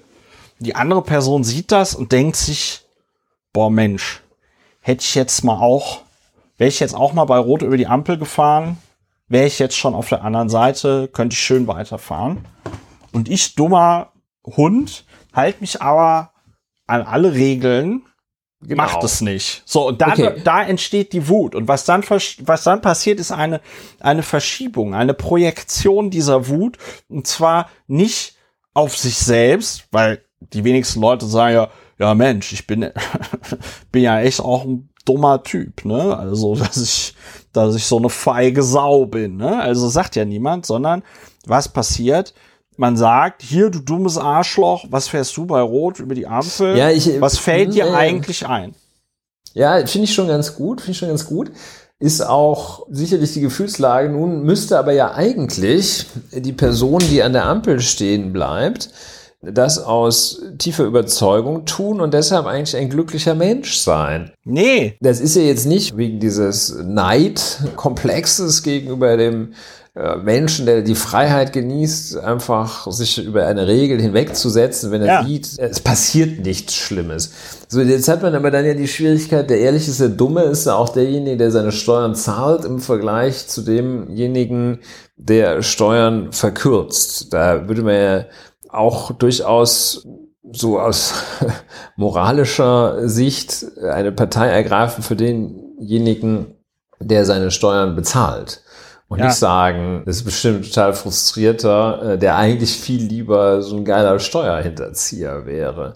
Und ich glaube, es ist der Fehler, der das eigene Normverhalten, also die eigene Normtreue aus falschen Gesichtspunkten abzuleiten oder überhaupt nicht zu hinterfragen, das einfach so zu machen, weil man das so macht, statt sich zu fragen, ist es eigentlich richtig, diese Norm jetzt einzuhalten oder nicht? Und das ist der große Fehler desjenigen, der da steht und schreit, äh, du musst hier stehen bleiben, ich bleib doch auch stehen. das habe ich jetzt nicht verstanden. Sorry. Wa- Was nochmal? Also, der ärgert sich darüber, dass er sich nicht fragt, ob er das Nein, nein, der, der ärgert sich schon. Aber der Fehler von dem ist, ich glaube, das ist genau dieser Mechanismus, den du nennst. Das, was mich daran so stört, ist, dass der, dass diese Person, die da rumkrakeelt, Ja. sich keine Gedanken darüber macht, warum er eigentlich eine Norm einhält. Der sagt einfach, müssen alle einhalten. äh, Ja, aber, aber genau, der hält Normen ein, weil er sagt, die äh, haben wir immer schon so gemacht. Wo kämen so wir da ist denn das. hin? Und das so. ist das, was mich wirklich. Ja, aber der, nein, aber der, sehr der gefährlich nein, finde. und der, aber der Witz, der Witz ist ja, dass diese, dass diese Personen, die haben ja kein Problem mit, mit Normverstößen, wenn sie das machen. Ja, das Dann ist wir es nämlich, dann ist es nämlich ein Unterschied, weil sie, so an. sie können das ja alles immer richtig einschätzen. Im Gegensatz zu dir oder dem Fahrradfahrer. Dem Fahrrad, dem Fahrradfahrer. ging ja nicht um dich, aber die ärgern sich einmal darüber, dass sie nicht den Mut haben, über die rote Ampel zu fahren. Und dann ärgern sie sich darüber, dass sie an dieser Stelle nicht die Person sind, die reglementieren dürfen, wem überhaupt der Normverstoß gestattet ist und wem nicht. Ja, und die dann obendrein oder unterliegend, äh, allem unterliegend sich nicht fragen, warum man Normen eigentlich einhalten muss oder welche man einhalten muss. Ja, aber das Oder gehört doch- sollte. Aber Ulrich, dieses Fehlen von Reflexion gehört doch dazu. Wenn die in der Lage wären, sich zu fragen, warum halte ich überhaupt Regeln ein, dann würden die auch nicht jemandem hinterherrufen, äh, rote Ampel gilt für Ja, alle. richtig, genau. Das So, ist ja das, was ich Das, sage. so, das, ja, aber das bedingt sich ja, wie gesagt, das bedingt ja, das sich ist ein, gegenseitig. ein Formenkreis. Das So. bedingt sich gegenseitig, in der Tat. Ja. ja, wir halten das ja für einen falschen Syllogismus, zu sagen, der Ehrliche ist der Dumme. ja, ja, es ist Äh, auch hier falsch. ist es wieder, hier ist es wieder falsch. Hier muss eigentlich der Ehrliche, entweder muss er, muss er auch bei Rot über die Ampel fahren oder muss ich sagen, ha, ich bin klug, ich halte das ein. Ich gefährde weder mich noch andere, weder andere noch mich und bleibe hier stehen. und wenn ich Punkt- hier nicht stehen bleiben will, dann nehme ich das Risiko, dass da irgendwo ein Polizeiobermeister steht oder diese Fahrradstaffel der, der Polizei und dann nehme ich das Risiko. Also der Punkt, der Punkt mit, der Punkt mit roten Ampeln ist, jetzt bitte, ist jetzt, bitte jetzt nehmt mich nicht- Öhrchenspitzen. bi- bitte nehmt mich jetzt, jetzt bitte nehmt Punkt. mich nicht beim Wort, also oder das ist jetzt kein, das ist jetzt ein Liebe Disclaimer, Kinder, liebe Kinder. das ist jetzt kein Legal Advice, ja, aber ich finde, zum Erwachsensein gehört auch Gehört eine, auch eine mit. wichtige, nee, ernsthaft, eine wichtige, eine wichtige Fähigkeit beim Erwachsensein ist es, abschätzen zu können, und zwar verantwortungsbewusst abschätzen zu können, wann es in Ordnung ist, eine Ampel bei Rot zu nehmen und wann es nicht in Ordnung ist. Ich finde, es ist zum Beispiel immer nicht in Ordnung, wenn man mit einem Auto unterwegs ist. Ja, so, das ist, das ist schon mal klar. Es ist bei Fahrrädern grenzwertig, weil man den äh, Verkehr da doch erheblich gefährden kann. Aber wenn das so Situationen sind wie nachts um drei, kein Verkehr, du siehst nirgendwo ein Auto. Nur, nur ein paar Wölfe auf der Straße. ja, genau. Es sind nur ein paar Wölfe und Problembären auf der Straße. Und dann kannst du halt auch mal, meiner Meinung nach, bei Rot die Ampel nehmen oder du machst es so super clever und gehst noch 50 Meter weiter und gehst dann dann einfach da wild über die Straße und sagst so sowieso, ich hab, also ich bin noch nicht bei Rot über die Ampel. Ja, das ich ist so einfach, die Haltung des inneren Exilanten. ja, ja. Nein, aber und, also, deswegen. Innerer Widerstand. Wie gesagt, also ich finde, es gibt, ich, ich war im Widerstand. Es gibt, es gibt einfach, das gehört einfach zum Erwachsensein dazu, in der Lage zu sein, solche Situationen richtig einschätzen zu können. Und das ist so wichtig, der flexible Umgang mit Normen. Ja, Das, Ja. äh, das macht auch das, also ich möchte jetzt nicht, äh, man kann es auch loslösen vom äh, Rotlichtverstoß. Rotlichtverstoß. Ja, heißt so, ne? Also ist jetzt äh, ja, hat ich nichts mit aber trotzdem, Bordellen zu tun. ich, ne? ja, aber ich äh, bin Aber mental, stimmt, ja. mental befinde ich mich heute in der Pubertät und von daher Ja. musste ich da jetzt mal einfach so einen Witz machen. ja, Muss ja, nicht, muss ja nicht drüber lachen. ich lache, wann ich will. Ich, ich lach Und- da nicht. Aus Pietät lachst du nicht drüber. Wird man So. sicher wohl noch. Also jedenfalls, also diese flexible Norminterpretation ausgesprochen wichtig, weil sie auch das humane Antlitz einer Gesellschaft prägt. Ja. Ne? Ja. Dass, Ja. dass der Grenzbeamte dann bei von ihm mit dem Herzen wahrgenommener Bedürftigkeit einmal sein Auge eines oder Ja. beide zudrückt. Oder dass diese Das- vietnamesische Familie aus Sachsen, die da seit 23 Jahren lebt, ja, wo die Tochter noch nie in Vietnam war, dass die dann nicht abgeschoben wird, weil der Vater mal vor ein paar Jahren für ein paar Monate zu viel in Vietnam war, um sich dort irgendwie medizinisch behandeln Genau. zu lassen. Gleichzeitig ist es auch wichtig, da die Grenzen dieser Flexibilität zu kennen, manifestiert in dem alten Verwaltungsgrundsatz, sonst könnte ja jeder kommen, denn wer kennt ihn nicht? Ja. Und ja, das ist wichtig, deshalb war mir unter dem Gesichtspunkt, der Ehrliche ist der Dumme, äh, dran gelegen, das einmal mit dir als Ja. kundigem humanistischen, rechtsunterworfenen und Rechtsinterpreten auch zu sprechen. Ich, ein Aspekt, den wir da noch gar nicht behandelt haben, aber den ich trotzdem äh, erwähnen möchte, weil ich ihn sehr interessant finde, ist ja auch, dass es dieser Person in der Situation dazu dient, sich in der Öffentlichkeit über eine andere Person zu erhöhen. Ja, also, dass man so dieses, ah, schaut her, ich bin hier regeltreu und der oder die, wir wissen ja nicht, wer da geradelt ist, diese Person, die äh, meint wohl, dass für sie keine Regeln gelten und die habe ich jetzt mal gemaßregelt. Ja, das sind, das sind so Persönlichkeitsstrukturen, Dynamiken, die es da gibt, die sind, ja, schwierig. das klingt für mich alles sehr nach dem posttraumatischen Verbitterungssyndrom. Das äh, gibt es ja noch nicht im ICD-10, aber ich denke, es gibt gute Gründe dafür, anzunehmen, dass es so etwas gibt. Also nicht nur die posttraumatische Belastungsstörung, sondern auch das posttraumatische Ja, wenn das mal Verbitterung, posttraumatisch ist, ne? also Verbitterungssyndrom.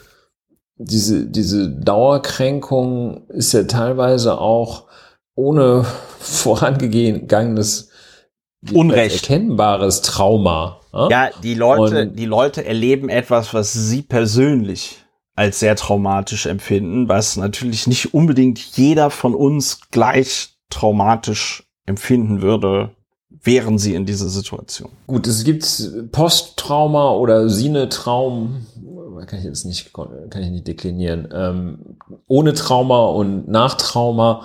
Zum Beispiel habe ich einen Artikel gelesen über die Stadt äh, Zwickau. Ja. Äh, in der Stadt Zwickau gibt es ein, ein sehr, sehr großes Volkswagenwerk. Ja. Da werden also von den, in der Zeit habe ich das gelesen, da wird ein ganz erheblicher Teil der VW Volkswagen Elektroautos zusammengesetzt, wenn nicht gar von relativ basalem Zustand der Rohmaterialien in Autos umgewandelt. Äh, wie man das fachsprachlich sagt. Ökonomisch äh, läuft da einiges, weil man bei Volkswagen sehr, sehr gut verdient. EG Metall hat da ja ganz fantastische Tarifverträge und Haustarif und hier und äh, Kindergarten, bla. Also es soll ihnen an nichts mangeln. Den meinen sagt das Volks, den unseren sagen, sagt das Volkswagenwerk. Und dennoch lässt sich dort trotz großen Wohlstands eine ganz tiefe Unzufriedenheit mit soziologischen Messmethoden feststellen. Bei diesen Leuten in Zwickau. Genau. Und man fragt sich, why? Ja? Posttraumatisch, nicht traumatisch, man weiß manchmal gar nicht so, wo es herkommt. Die Verbitterung, Wände. Verbitterung, Kränkung, ja, also wo auch immer. Also jedenfalls da wird wahrscheinlich auch massiv geschrien. Man soll nicht bei Rot über die Ampel fahren, auch wenn es einen selber äh, nicht im geringsten gefährdet und ja, äh, Zwickau, Zwickau fiel mir gerade so ein bei äh, post- oder nicht traumatischer äh, Kränkung. Verbitterungssyndrom, ja. Verbitterungssyndrom, ja. Jedenfalls. Ja. Ähm, kommen wir so jetzt, viel zu der Ehrlich ist der Dumme. So, der kommen wir zu. Ja, jetzt, Ja, kommen, jetzt jetzt, haben- wir noch ein One, noch ein, one noch ein Thema. Ja, Einen, einen so, darfst du ich finde, ich finde, wir sollten, wir können nicht über noch wach das Buch von Benjamin von Stuckrad-Barre sprechen. Vielleicht reden wir da nächste Woche noch mal drüber. Ich würde mich da zu später Stunde einfach viel zu sehr drüber aufregen. Und außerdem hätte ich das Bedürfnis, da deutlich länger drüber zu sprechen, als mein geliebter Podcast-Partner Dr. Ulrich Wehner bereit wäre, sich das, Das äh, weißt du nicht. anzuhören. Aber, äh, ich möchte dann allerdings doch kurz sagen, äh, dass ich mich nicht, nicht allein aufregen würde über das Buch, beziehungsweise fast gar nicht aufregen würde, Ja. äh, sondern äh, das Buch äh, aus anderen Gesichtspunkten sehr beachtlich finde. Aber da, da muss es jetzt reden wir, erstmal dann reden wir nächste Woche. Wir reden einfach noch, weil man das ganz kurz abfrühstücken kann. Saskia Esken, die Oh, SPD-Bundes Esken, ja. Bundesvorsitzende, hat zum 1. Mai, Tag der Arbeit, die Vier-Tage-Woche bei vollem Lohnausgleich gefordert. Was ich erstmal sehr beachtlich fand. Ich weiß nicht, wie, ich weiß nicht, was das mit dir gemacht hat, aber sie ist immerhin die Parteivorsitzende der, der Regierungspartei. So. Ich kann mich tatsächlich noch äh, aus eigener Kraft erinnern an die Diskussion um die 35-Stunden-Woche vor vielen Jahren.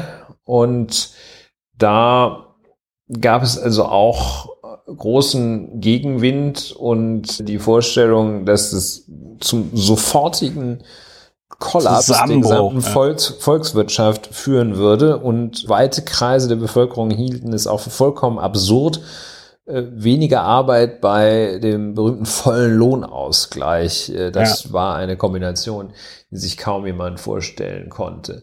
Ich finde, äh, dass immer eine sehr, sehr erwägenswerte Sache zu sagen, äh, dass man äh, Wohlstandsgewinn oder Wohlstandszugewinn nicht in mehr Geld und größeren Autos und weiteren mehr Mallorca-Reisen pro Kopf Ja, äh, auszahlt, sondern in mehr Zeit und mehr Möglichkeiten der Lebensführung, wie sie auch immer aussehen mögen. Also das finde ich ein als als Gedanken vollkommen richtig. Was mich fasziniert hat, ist, weißt du schon was? Nein, aber vielleicht ist es sogar das ich- ich Gleiche. Was mich sehr fasziniert, ich Ja. bin mal gespannt, ob es das Gleiche ist.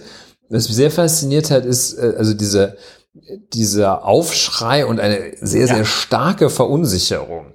Ja. Also wo zum Beispiel Lars Klingbeil dann gesagt hat, wahrscheinlich auch aus so einer Furcht, dass wieder den Sozis um die Ohren gehauen wird. Sie hätten ja irgendwie überhaupt nicht verstanden, wie eine Volkswirtschaft funktioniert. Lars Klingbeil hat gesagt, vier Tage Woche kein Modell für die ganze Wirtschaft. Ach nee, also das ist Nee. ja wirklich interessant. Was? Ach so, Ähm, die Müllabfuhr so, kann dann ja. gar nicht an vier Tagen in der also, So, und also für, für, für große Aufregung, äh, also für ganz große Aufregung gesorgt. Man muss ja an der Stelle sagen, erstens, Klammer auf, das wird kein Geheimnis sein, langjährige HörerInnen wissen, wir sind ein großer Fan der Vier-Tage-Woche, ich zumindest. Und dann finde ich schon mal bemerkenswert, dass den Leuten die Fantasie fehlt, dass Vier-Tage-Woche ja nicht bedeuten muss, dass dann mittwochs alle Geschäfte zu sind. Das bedeutet nur, dass Frau Müller-Lüdenscheid halt statt an fünf Tagen oder an sechs Tagen in der Woche im Supermarkt zu arbeiten, nur noch vier Tage oder fünf Tage in der Woche im Supermarkt arbeitet. Die haben da ja jetzt schon Schichtbetrieb. Die meisten Supermärkte haben von 7 Uhr bis 23.30 Uhr auf. Das ist vollkommen gegen das deutsche Arbeitsrecht, dann da von 7 Uhr bis 23 Uhr zu arbeiten. Das geht halt auch gar nicht. Also ich habe da die ganzen, also ich muss natürlich einräumen, dass ich das äh, volkswirtschaftlich auch noch nicht komplett durchgerechnet habe, aber äh, auch betriebswirtschaftlich für den einen oder anderen Hochofenbetreiber wird das Ja. wahrscheinlich schwierig. Aber wie äh, schon hektisch und zum Teil schrill dieser Gedanke, den sie an Verurteilt wird. 1. Mai wieder, wieder einen, einen krassen Beißreflex ausgelöst hat. Marco Buschmann.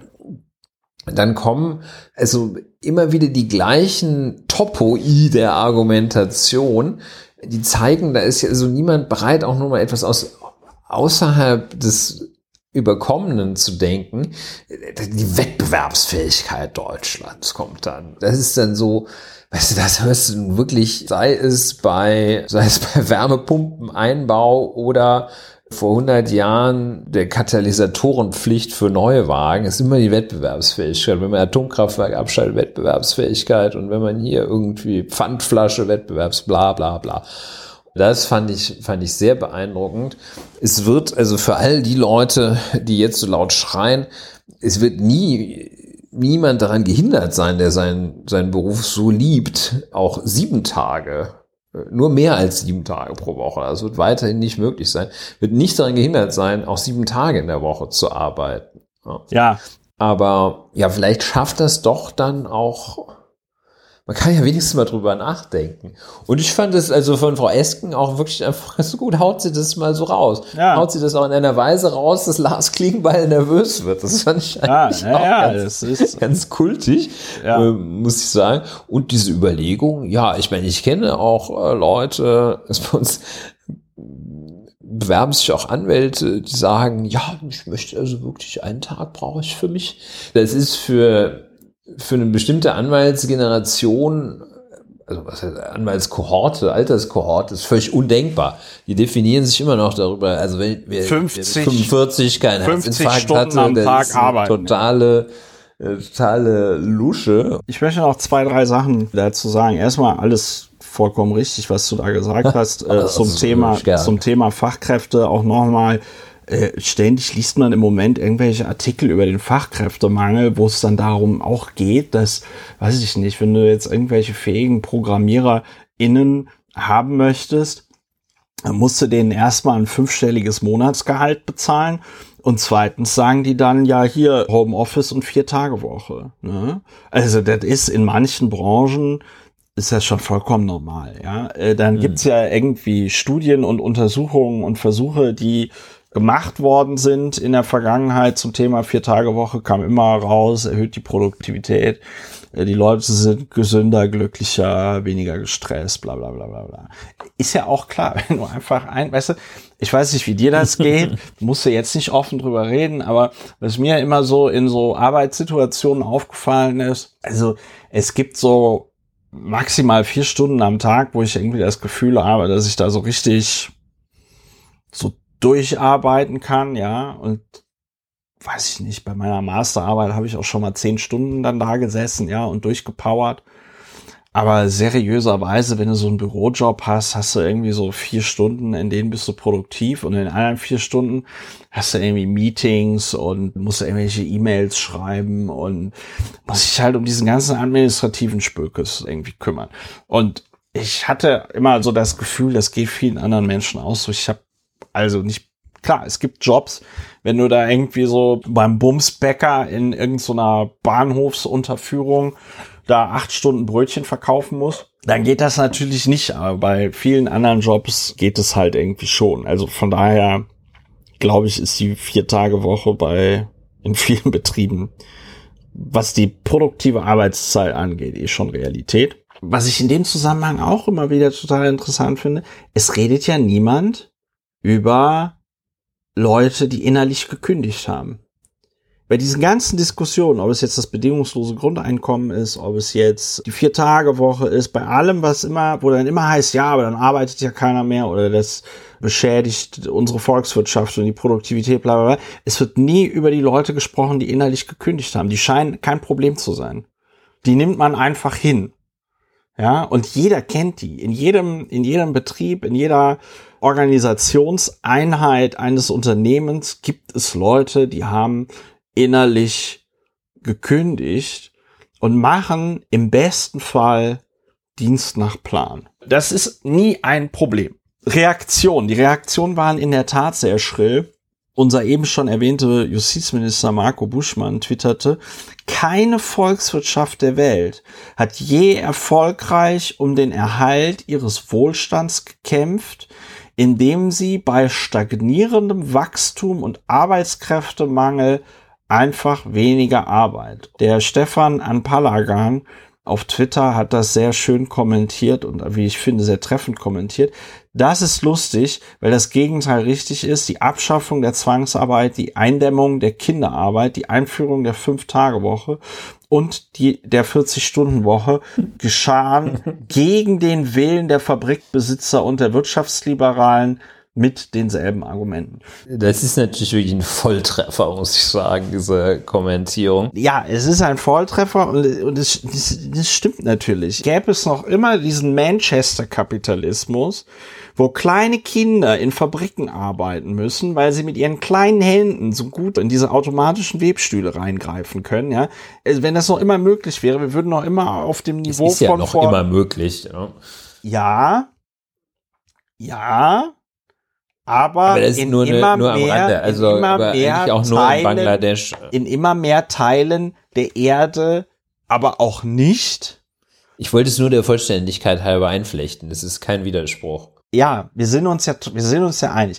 Jedenfalls, die FDP hyperventiliert in Verkennung aller Fakten. Und ich glaube, da spielt auch so ein bisschen dieses, und da schließt sich vielleicht auch der Kreis, da spielt so ein bisschen dieses, Moment mal, bei Rot müssen wir aber alle stehen, auch eine Rolle. Dass die sich so überlegen, ja, wieso, ich habe doch auch immer 40 Stunden die Woche gearbeitet und jetzt wollen die auf einmal nur noch 32 Stunden die Woche arbeiten. Was ist denn da?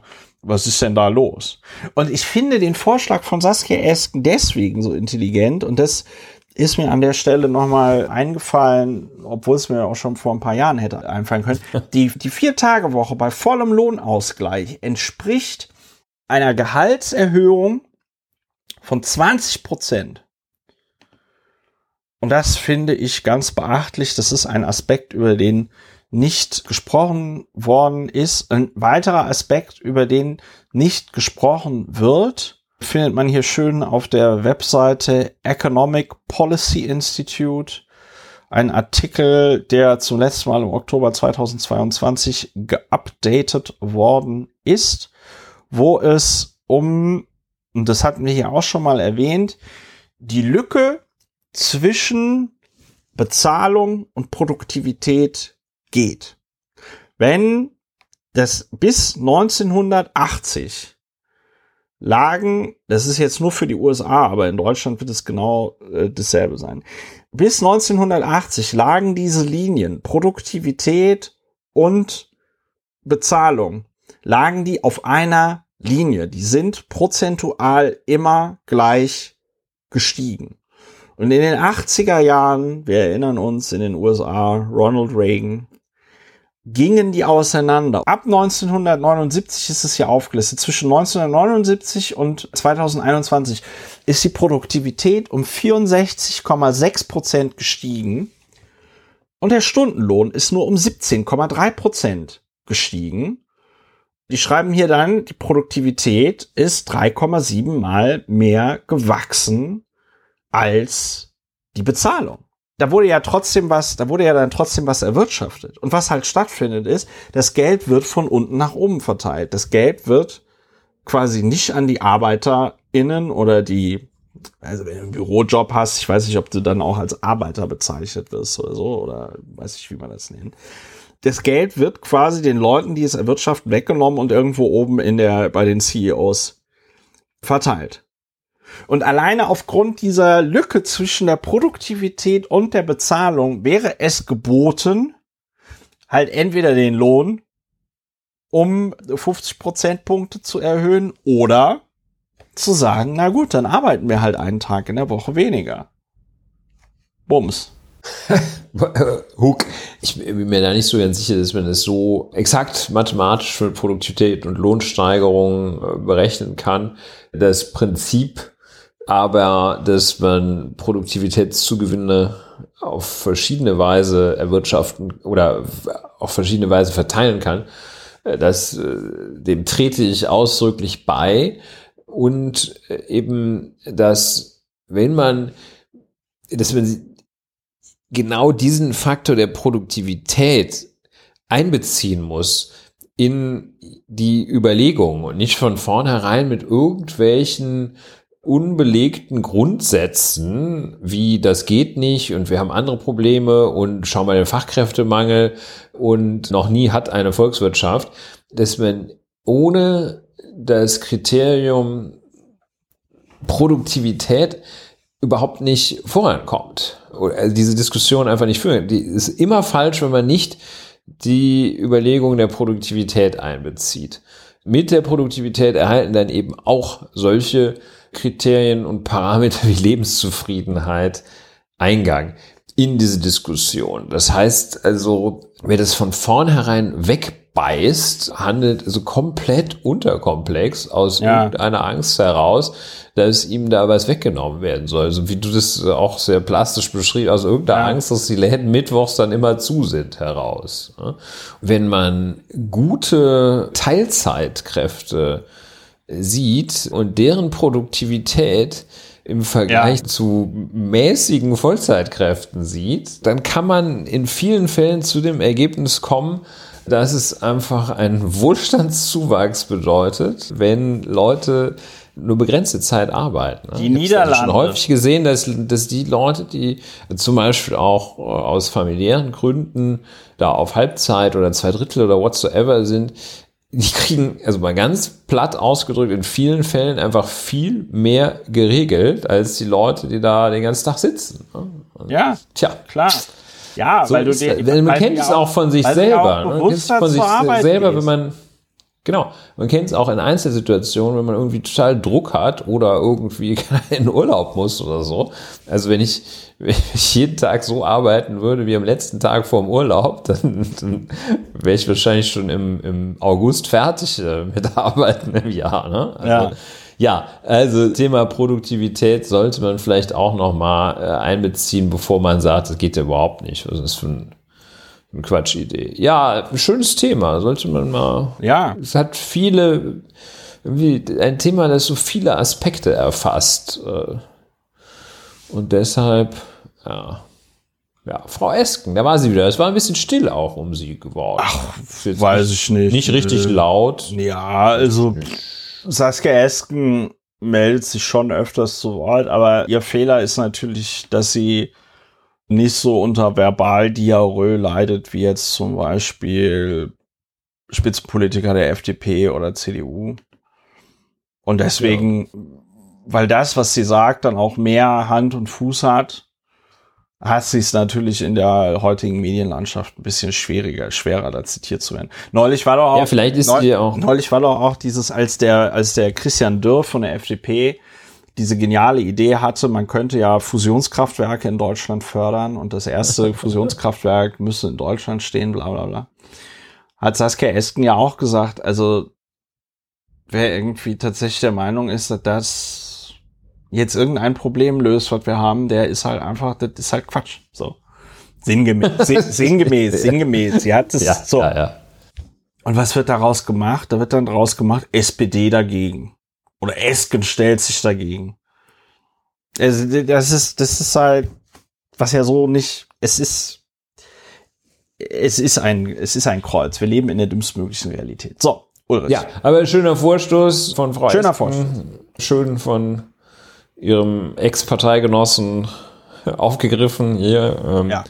Und ja. Ja, dann, dann, muss ich das jetzt wohl noch abbinden. Müsste ne? das noch mal abbinden. Muss, muss ich jetzt abbinden.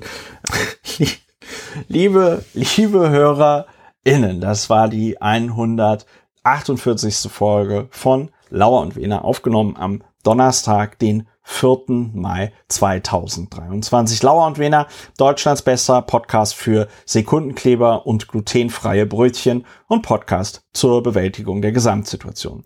Wenn euch das hier gefallen hat und ihr diesen Podcast unterstützen möchtet, Infos dazu findet ihr auf plus.lauerundwener.de. Kommt gut durch die Restwoche, werdet nicht verrückt, bleibt gesund, macht nicht mit beim Star Wars Day, der morgen vorbei sein wird. Und dann hören wir uns demnächst wieder bei Lauer und Mach's gut. Tschüss. Tschüss, tschüss.